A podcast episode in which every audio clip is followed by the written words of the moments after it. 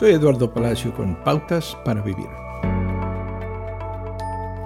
Los planes alterados, los cambios de horario y los retrasos inesperados a menudo causan frustración, desilusión y ansiedad.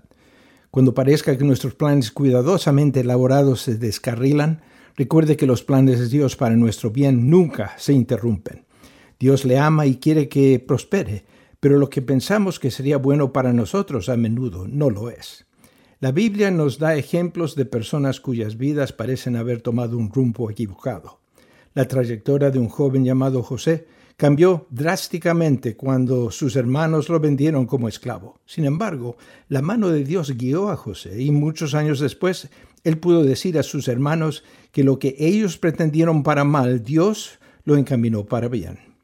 También en la Biblia se cuenta la historia del pueblo de Dios que fue rescatado de la esclavitud, pero luego vagó por el desierto durante 40 años. Dios les recordó su presencia diciendo, por todo el camino que han recorrido hasta llegar a este lugar, ustedes han visto cómo el Señor su Dios los ha guiado, como lo hace un padre con su hijo.